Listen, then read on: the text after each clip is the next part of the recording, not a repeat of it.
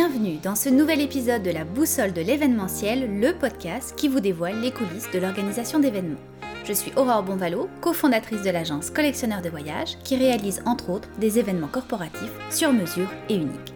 Je vous invite donc à découvrir à travers ce podcast des conseils et des stratégies pratico-pratiques pour travailler plus efficacement avec les acteurs du domaine, des entrevues avec des experts et des leçons de coaching pour mieux gérer votre vie d'entrepreneur.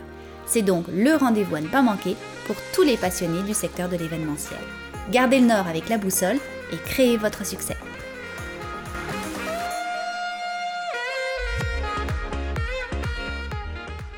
Alors, aujourd'hui, on va parler d'influence, de la manière dont nos comportements sont influencés. On estime que 80% des consommateurs ont déjà fait un achat suite à une recommandation d'un influenceur et que le marketing d'influence génère 11 fois plus de retours sur investissement que la publicité conventionnelle. Je reçois aujourd'hui deux spécialistes en marketing d'influence, Nicolas Bon et Vincent Bronner de l'agence Clark Influence. Alors bonjour à vous deux. Bonjour. Bonjour. Alors Nicolas, tu es le fondateur de l'agence. Raconte-nous un peu comment est née cette entreprise et d'où vient son nom. Alors Clark Influence, c'est né euh, il y a trois ans je voulais euh, donner la possibilité aux marques d'utiliser marketing d'influence comme un véritable levier de communication. Vous voyez qu'il y a trois ans, euh, les, les, influenceurs, on entendait beaucoup parler d'influenceurs, et on voyait que des influenceurs pouvaient avoir plus de reach euh, qu'une qu'une pub radio, qu'une pub télé, et euh, on, je voulais apporter ça aux marques comme un véritable levier de, de, de communication. Et c'est à ce moment-là où, où j'ai rencontré Vincent qui partageait un peu la même vision, et on s'est rencontrés en colocation sur la rue Clark, d'où le nom. Et euh, Vincent m'a rejoint quelques mois après euh, pour apporter toute la dimension stratégique et créative euh, pour réaliser ce genre de campagne, pour créer vraiment des campagnes d'impact qui pouvaient marquer et qui pouvaient être intéressantes. D'accord. Alors Vincent, tu es associé et directeur stratégique pour l'agence. Raconte-nous un peu comment ça se passe la cohabitation professionnelle avec Nicolas. Alors, on a des profils très complémentaires. Euh, Nicolas s'occupe plus de, la partie business développement. Puis, comme il le disait, moi, je suis plus sur la partie stratégique et création de l'agence. Donc, on travaille très, très bien ensemble. D'accord. Et Clark Influence, je voyais, donc pour vocation de connecter les marques avec les voix les plus créatives et influentes des médias sociaux. Est-ce que vous pouvez nous expliquer plus concrètement vos différents services? Alors oui, on offre principalement deux types de services. D'abord du marketing d'influence et ensuite du marketing de contenu. On s'appelle Clark Influence, on a osé le mot, même s'il est un peu utilisé à toutes les sauces euh, jusqu'à être galvaudé. Mais nous, on y croit réellement à l'influence. Pour nous, un influenceur, c'est pas juste quelqu'un de populaire, c'est vraiment un chef de file, un passionné qui est devenu une référence dans un domaine d'expertise et quelqu'un dont la voix porte et qui exerce une réelle influence sur sa communauté. Donc ça, ça peut se traduire par des ventes, ou ça peut être quelqu'un qui fait bouger les lignes. Je vais vous donner un peu deux exemples de, de, de marketing d'influence. Quand on travaille avec un client, par exemple dans l'univers du vin, l'objectif, ça va être d'augmenter les ventes et ça se voit à la SAQ. Parfois, on, voit quand on parle de ce vin, il y a, il y a une augmentation de 30% des revenus. Puis ça peut aussi quelqu'un qui a une influence plus sociétale. On travaille euh, notamment sur des projets gouvernementaux. On a fait une campagne pour lutter contre la cyberintimidation. Et donc là, on voit vraiment comment l'influenceur va renvoyer vers des ressources gouvernementales qui vont être consultées grâce à Donc c'est vraiment ça qu'on offre à nos clients, c'est de se servir du pouvoir d'influence qu'ont ces créateurs de, contenu à des fins commerciales ou euh, sociétales. Et dans, dans un autre point de vue, on fait aussi du marketing de contenu. Donc notre objectif, c'est d'accompagner les marques à raconter des histoires mémorables. Donc ça se traduit par de la production vidéo, ça se traduit par des shootings en studio, ça se traduit par des, des shootings photos, de la création de cinéma grave, du, du motion design. En fait, on, on va vraiment accompagner les marques dans leur stratégie de contenu et d'influence et d'essayer de faire en sorte d'imbriquer les deux pour avoir une communication euh, digitale réussie. Et alors, selon vous, comment on peut utiliser le marketing d'influence dans l'événementiel, que ce soit pour le lancement d'un nouveau produit, d'un service, d'un festival, d'un gala? Chez Clark Influence, on, propose euh, ce type de, service de, créer un événement. Alors, comment on crée un événement en influence? C'est bien sûr d'inviter des influenceurs pour créer une expérience digitale qui pourrait être repartagée par ces influenceurs sur leur communauté en temps réel pour aller essayer de toucher un maximum de personnes en un minimum de temps. Inviter euh, des influenceurs dans un événement, ça permet de multiplier l'impact social, médiatique euh, d'une entreprise, bien sûr, tout en augmentant la visibilité sur le web. Euh, donc, quand on organise un influenceur, on, a, on met en place toute une méthodologie pour aller trouver les influenceurs les plus pertinents et bien sûr d'offrir une expérience de marque pour intégrer la marque dans cet événement et après on va servir des influenceurs pour aller toucher un maximum de personnes euh, grâce à notre événement. D'accord. Alors justement, comment vous faites pour conseiller vos clients dans le choix du bon leader d'opinion? Alors, on s'appuie sur des données euh, à la fois quantitatives mais aussi qualitatives. Donc, quand je parle de données quantitatives, c'est vraiment qu'on va faire euh, une, de la recherche sur euh, l'audience de l'influenceur. Est-ce que ses, abonnés sont bien basés au Canada? Est-ce que si on est sur une campagne québécoise, est-ce que la majorité des, des abonnés sont au Québec?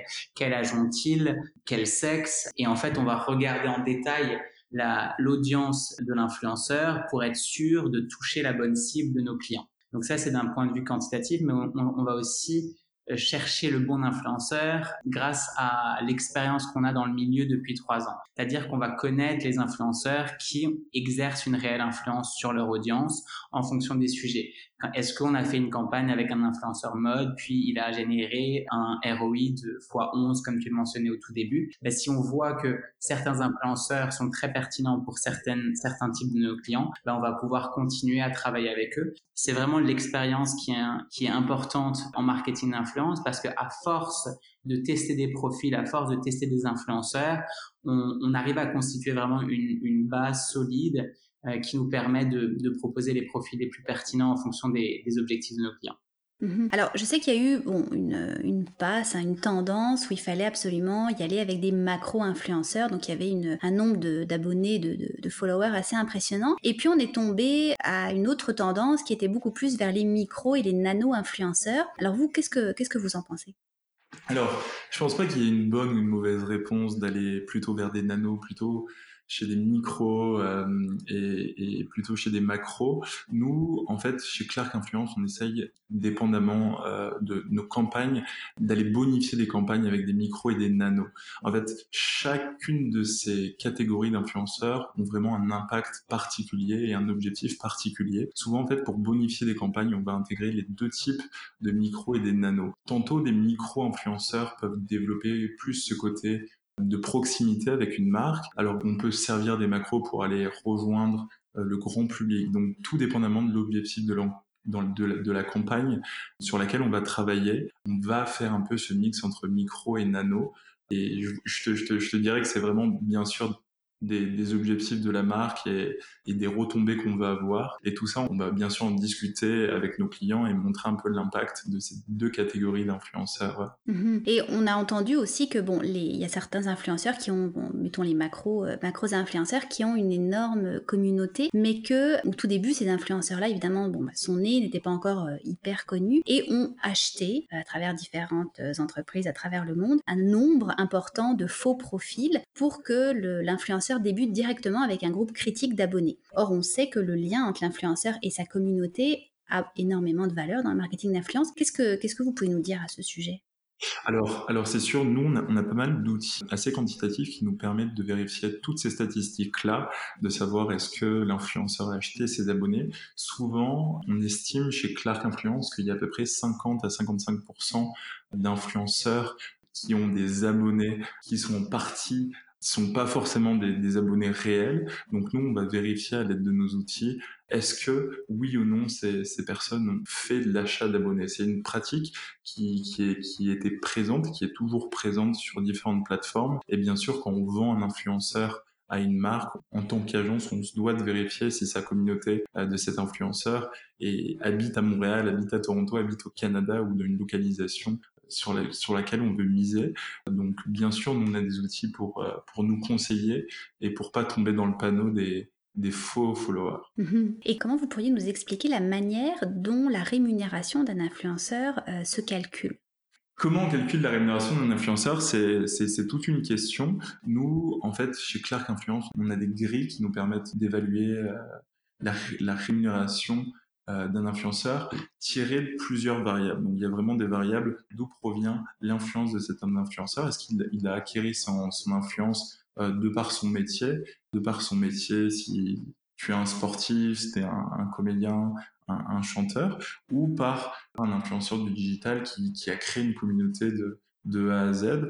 Et bien sûr, en fonction de toutes ces statistiques de ces influenceurs, là, on va regarder son taux d'engagement, la taille de sa communauté, euh, l'âge de sa communauté, la plateforme de prédilection. Donc, tous ces facteurs nous permettent euh, d'établir un tarif. Et bien sûr, c'est bien sûr au cas par cas en fonction de la, euh, si on va faire une collaboration avec une marque, on, a, on peut offrir des, des, cartes cadeaux de la marque, des produits. Donc, on va prendre en considération tout un tas de facteurs qui va, qui, qui va nous, nous définir un prix. Et bien sûr, chez Clark, on, chaque influenceur a un prix différent. Et euh, c'est aussi notre expérience terrain depuis euh, nos, nos, nos, années d'expérience qui nous permettent de définir vraiment un prix précis pour chaque influenceur, dépendamment du type de contenu, de l'exclusivité avec une marque. Donc tout un tas de facteurs va nous permettre de, de définir la rémunération d'un influenceur. D'accord. Et alors, au niveau de vos clients, euh, vous en avez qui évoluent dans des domaines extrêmement diversifiés. Vous avez mentionné le gouvernement du Québec au début de l'entrevue. Vous avez également Bonduel Amérique, Bayard, Pernod Ricard, L'Oréal, IGA. Alors, comment on traite l'influence en fonction du domaine de ses clients? Alors, à l'agence, nous avons des stratèges qui étudient les tendances dans les différents secteurs, mais la méthode reste toujours la même. On va définir avec nos, clients leurs objectifs, on va construire une stratégie sur mesure en fonction de ce que nos stratèges auront trouvé. Après ça, on va proposer un casting d'influenceurs dans un domaine, une thématique bien précise. Quand on travaille avec des profils pour le gouvernement du Québec, ça va pas être les mêmes que quand on travaille avec des profils pour des marques de mode. Ensuite, on va élaborer la stratégie de contenu, l'exécution et la mesure de la campagne. Et donc, c'est toujours la méthode qui est la même, mais qui s'adapte en fonction du secteur. Mhm. Et vous avez également des clients dans le domaine du voyage, notamment Air France, Aéroport de Montréal, Ville de Montréal ou encore les îles de la Guadeloupe. Et je crois d'ailleurs que le début de la crise de la Covid-19, vous avez eu le temps de repenser à vos services et d'en ajouter des complémentaires. Et le monde du voyage vous est apparu comme une évidence. Alors expliquez-nous ça. Alors, on, a pris le pari durant euh, ce début de crise, durant, durant la Covid, de se focuser et de se concentrer dans le secteur du voyage. Le secteur du voyage, où à peu près 30 à 40% des contenus sont de type inspirationnel. On a trouvé euh, et on pense que le voyage est un secteur de prédilection pour l'influence. On peut véritablement influencer quelqu'un dans son voyage. Donc pendant pendant ce, pendant cette crise, on, a créé une sous-agence qui s'appelle Anorak et qui permet à, des offices de tourisme ou à des entreprises évoluant dans le domaine du voyage à utiliser les influenceurs comme un véritable levier et, je me permets d'ajouter euh, par rapport à Anorak et pour faire un lien avec ce que je disais en amont sur nos services marketing de contenu et marketing d'influence, l'exemple du voyage est un parfait exemple. Quand on, a fait la campagne avec les îles de la Guadeloupe, on a vraiment envoyé sur place un photographe de voyage qui va refaire la bibliothèque de photographie pour les îles de la Guadeloupe avec des prises de vue en drone, des prises de vue sous-marines, etc. On va envoyer un vidéaste de voyage qui lui va faire un film institutionnel sur la destination des îles de la Guadeloupe. Et à côté de ça, on va envoyer des influenceurs québécois dont l'objectif va être de parler de la destination sur leurs réseaux sociaux et, donner envie aux Québécois de se rendre sur place dans les îles de la Guadeloupe. Donc c'est vraiment une offre de service intégrée qui inclut une stratégie de contenu en photo, en vidéo et une stratégie d'influence pour séduire un public bien précis. Ici, c'était les Québécois. Mm-hmm. Et dans, justement, dans le monde du voyage, est-ce que vous avez déjà des influenceurs voyage un peu chouchou ou que vous, euh, que vous courtisez en ce moment? On travaille avec de, nombreux créateurs. On aime beaucoup le travail de Lucie Réaume qui est partie avec nous en Guadeloupe parce qu'elle a cette capacité à créer du contenu extrêmement dynamique. Donc quand on va regarder son vlog de voyage en Guadeloupe, on va vraiment avoir envie de découvrir la destination parce qu'elle va mettre en avant à la fois la culture créole, à la fois les plages paradisiaques, à la fois des, des aspects beaucoup plus culturels parce qu'on est allé visiter le Memorial Act, donc le musée euh, qui retrace l'histoire de l'esclavage. Elle va donner envie de découvrir la gastronomie créole, donc c'est un mélange de gastronomie française avec la gastronomie euh, créole. Donc tous ces aspects-là vont être vraiment bien storytellés et ce qui fait que la réponse à son vlog va souvent être que la majorité des personnes qui ont, qui ont vu son contenu vont avoir envie de découvrir les îles de la Guadeloupe. Mmh Donc si on regarde plus largement maintenant, évidemment on est en temps de crise en ce moment, comment cette crise de la Covid-19 a affecté votre secteur? Euh, par, rapport à, la crise du Covid-19, chez Clark, on a la chance en fait d'avoir des clients très variés. On a des clients dans l'industrie du, tourisme et du voyage, comme on l'a mentionné beaucoup dans ce podcast. Et donc, c'est sûr que ce sont des secteurs qui sont très affectés. Et à côté de ça, on a des clients euh, qui répondent vraiment à des besoins physiologiques, ceux qui sont au bas de la pyramide de Maslow. Donc, c'est les clients de l'industrie alimentaire. On travaille en mandat annuel avec IGA. Et donc, c'est un client euh, qui nous a beaucoup fait confiance pendant la crise pour travailler sur des problématiques comme l'achat local, qui est un des enjeux euh, principal suite à la Covid. Donc, on a fait une campagne sur ça. On a fait une campagne par rapport aux employés qui sont aux premières lignes. On a bien vu aujourd'hui que les métiers de l'alimentation, c'était les héros de la crise avec le personnel de santé. On a fait aussi énormément de campagnes autour de la solidarité. IGA a un, slogan qui est Vive la solidarité, on, était amené pendant cette crise à, reverser beaucoup euh, d'argent à des banques alimentaires. Donc en fait, on a, on a la chance c'est clair, d'avoir un éventail très large de clients dans différents domaines et ce qui nous a permis pendant cette crise d'avoir un certain équilibre. Mhm. Et justement, ce que tu dis, c'est super important parce que souvent on dit que dans une entreprise, il faut pas mettre tous ses œufs dans le même panier et on le voit principalement en temps de crise. Si vous aviez eu, mettons, que des clients, par exemple, dans le domaine du voyage, ça aurait été beaucoup plus dur. Mais là, vous avez quand même eu la, la brillante idée d'avoir plusieurs types de clients dans différentes industries, certaines qui étaient touchées, d'autres moins touchées, ce qui vous a permis de passer à travers. Exact. En fait, c'est important de se diversifier. C'est aussi important d'avoir des expertises. Quand on a une agence, on en parlait euh, tantôt, Anora qui est vraiment dédiée à l'univers du voyage, c'est aussi quelque chose de très intéressant pour les clients parce qu'ils vont s'adresser, s'adresser à des professionnels, à des experts d'un secteur. Donc c'est pas une mauvaise chose d'être uniquement sur un secteur, parce que ça peut apporter beaucoup aux clients. Mais quand on a la possibilité d'avoir plusieurs verticales, c'est sûr qu'on s'expose à moins de risques. Mm-hmm. Alors les gens auront toujours besoin de se connecter, d'avoir du plaisir ensemble, d'échanger, mais ils devront le faire de manière peut-être un peu différente dans les prochains mois ou prochaines années. Et pendant la crise, on a eu l'impression que le marketing traditionnel avait perdu des ailes au profit du marketing d'influence. Alors comment vous envisagez l'avenir pour votre secteur d'activité? Alors, le, marketing traditionnel reste important. C'est sûr que en, temps de, de, pandémie, il y avait des médias qui étaient beaucoup moins visibles. Je pense euh, à l'affichage traditionnel dans les rues puisque les gens étaient confinés chez eux. Et c'est sûr que les gens passaient beaucoup plus de temps sur Internet. Donc c'est sûr, premièrement, qu'il y a une, une, augmentation de la consommation du média en lui-même. Et en plus de ça, on a vu pendant la crise à quel point le marketing d'influence était important. Au Québec, le Premier ministre François Legault a lui-même fait appel aux influenceurs car il sait à quel point il est difficile d'atteindre les jeunes par les médias traditionnels. Et il, il a fait appel euh, à ces jeunes euh, influenceurs du digital pour parler aux 13 jusqu'à 24 ans pour les faire respecter les aides barrières, les mesures d'hygiène en vigueur en période de pandémie. Donc on, voit bien là que même d'un point de vue politique, on va faire appel à des influenceurs parce qu'ils ont une manière très particulière de s'adresser à leur audience, un lien très particulier qui font que leur parole va résonner auprès des plus jeunes, mais ça marche aussi pour des influenceurs dans des domaines beaucoup plus, plus variés. Une maman qui raconte sa maternité, elle va créer un lien très fort avec son, son audience et, c'est ce lien-là euh, qui est très important et qui en fait est la clé de la réelle influence qu'exerce un influenceur sur sa communauté. Mm-hmm.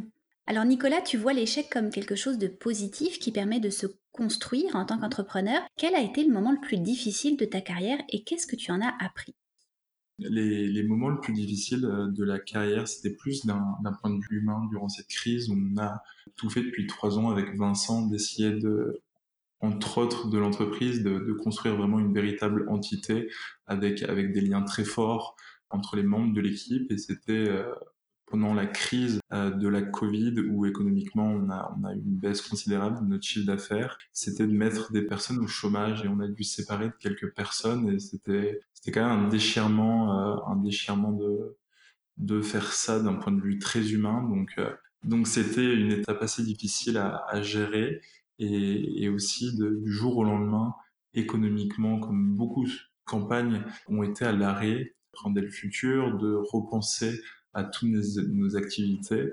C'était quand même un, exercice assez difficile. Maintenant, on peut dire que le plus dur est derrière nous. Donc, on, est, bien content de ne pas avoir lâché, de tous les matins de, se lever et d'essayer de, voir qu'est-ce qui était dans notre capacité et comment on pouvait essayer de, refaire partir la machine, essayer d'être innovant aussi dans nos, propositions envers nos clients et d'essayer de se réinventer. Donc, ça, été particulièrement euh, difficile. Et Nicolas, toujours, tu es quelqu'un de très sportif, la randonnée, le vélo, l'acrobranche et même la décalade. Alors pour ceux qui ne connaissent pas ce, sport, c'est une activité qui consiste à descendre le long de parois verticales, hein, que ce soit en ville ou en nature, en étant retenu par des câbles, donc un petit peu à la, manière de mission impossible. Donc toutes des sports qui demandent une certaine concentration et une endurance. Est-ce que tu puises dans ces qualités-là pour ton travail?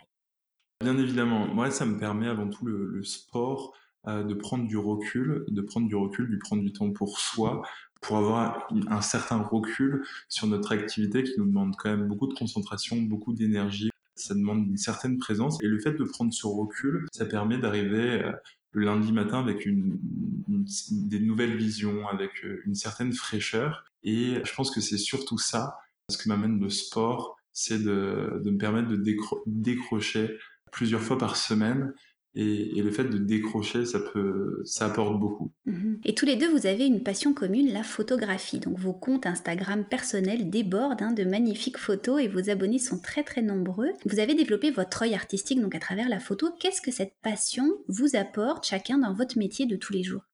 C'est un petit laboratoire pour nous. Hein. Ça nous fait marrer de voir le côté créateur, même si c'est c'est pas notre vocation. Je pense qu'on est meilleur en affaires. Tu me contrediras pas, Nico. Et en fait, on s'en sert surtout pour tester les nouvelles fonctionnalités qui apparaissent sur Instagram chaque semaine et de voir comment comment les audiences réagissent. Mhm. Et toi, Nicolas?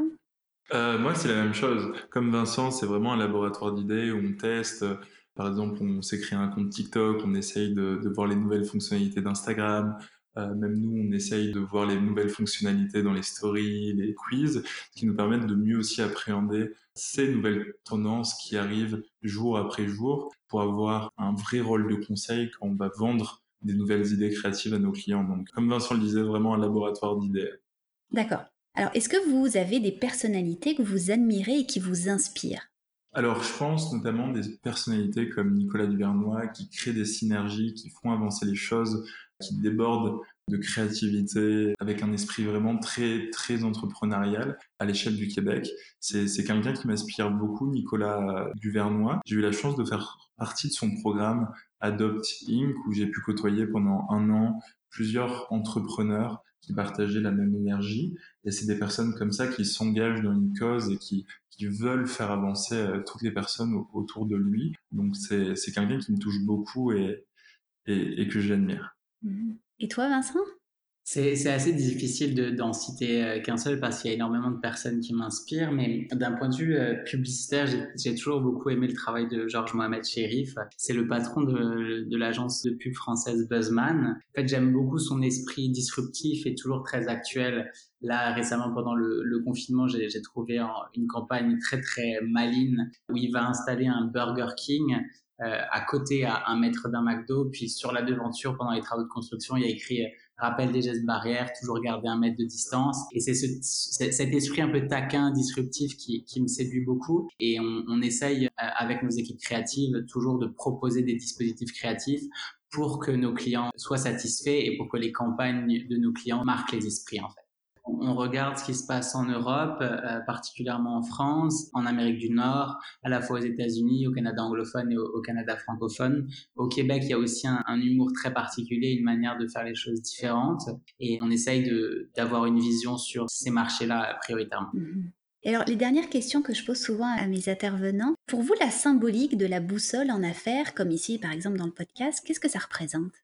Alors, la symbolique de la boussole en affaires, pour moi, euh, cette idée, ce serait de garder un cap, ce serait de définir tes valeurs en tant que personne, mais aussi en tant qu'entrepreneur, des valeurs d'entreprise, et, de les garder, peu importe les situations, peu importe les montagnes russes qu'on vit en affaires, c'est de garder le cap, se rappeler de ces, ces valeurs et de les suivre coûte que coûte. Ça me fait penser à ça, la boussole en affaires. Et toi, Vincent?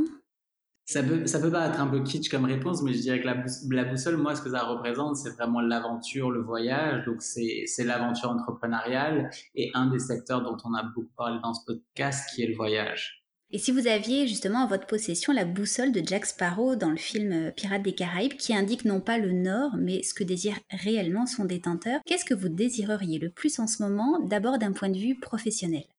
On est dans une période vraiment très particulière en ce moment. L'influence, le rôle des influenceurs est très scruté quand on, quand on voit ce qui se passe avec la Covid, quand on voit ce qui se passe avec le, euh, le mouvement Black Lives Matter. Donc on est dans une période où on voit que les influenceurs ne doivent pas juste servir des logiques commerciales, mais ils doivent aussi avoir euh, un rôle sociétal. Et donc j'espère vraiment là, si je peux utiliser ma boussole, c'est c'est de faire en sorte que les influenceurs prennent la parole sur des sujets importants et, de ce fait-là, ils créeront un lien encore plus important avec leur communauté et l'influence gardera tout son sens parce que si elle doit juste être exercée dans des logiques commerciales, je pense que ça peut lui jouer des tours dans le futur. Mais moi, j'ai confiance dans les créateurs. Je vois beaucoup les créateurs qui, s'impliquent. Euh, et, pour ceux qui ne le font pas, ben, je me sers de la boussole de Jack Sparrow. Merci. Et toi, Nicolas?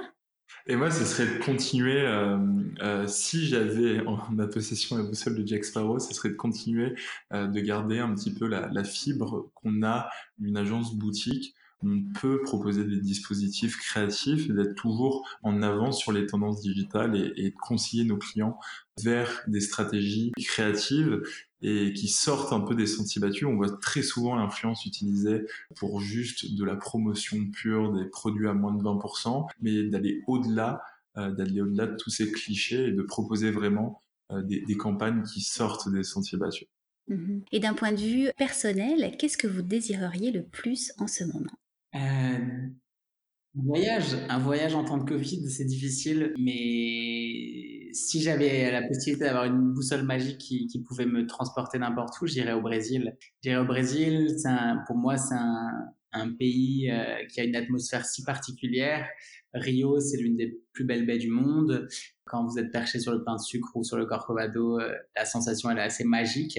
Et j'avais prévu en ce moment-là, en ce moment même, je suis censé, j'étais censé être euh, dans le nord d'Este, dans l'état de Bahia, au Brésil. Malheureusement, à cause du Covid, ça a été annulé. Mais ça n'est que partie remise. Mm-hmm. Et toi, Nicolas? Alors moi, si j'avais une boussole magique qui pourrait me transporter là, maintenant, j'irais sans doute à l'île de la Réunion. Je suis originaire de l'île de la Réunion, donc euh, je rejoindrai toute ma famille là-bas. J'ai pas eu la chance d'y retourner, je devais y retourner, mais avec la Covid, tous les plans ont été basculés, donc euh, j'y retournerai euh, demain ou même maintenant. Ouais, effectivement, on a hâte que les frontières enfin réouvrent pour aller retrouver bah, nos amis, nos familles à l'étranger, ou alors évidemment, comme tu le disais, Vincent, aller dans un pays vraiment coup de cœur. Alors c'est déjà la fin de notre entrevue. On l'aura compris, le marketing d'influence est à son apogée en ce moment. Les consommateurs sont en effet bombardés à longueur de journée de messages publicitaires qui leur font la promotion d'un produit ou d'un service et perdent confiance petit à petit dans les marques. Les leaders d'opinion, eux, arrivent à rallier les consommateurs et à regagner leur confiance pour les engager. Donc une stratégie d'influence pertinente est un des facteurs clés de la communication événementielle efficace. Alors merci encore une fois euh, Nicolas et Vincent pour cette belle discussion, pour vos conseils très stratégiques, votre vision du marketing d'influence. Je mettrai toutes vos informations de contact dans les notes de cet épisode. Merci beaucoup Aurore. Merci à toi Aurore, c'était un plaisir d'échanger avec toi sur le sujet. Merci et chers auditeurs, je vous dis à très vite. Gardez le nord avec la boussole de l'événementiel en nous suivant sur les réseaux sociaux et en postant un commentaire constructif. On se retrouve très bientôt pour un prochain épisode.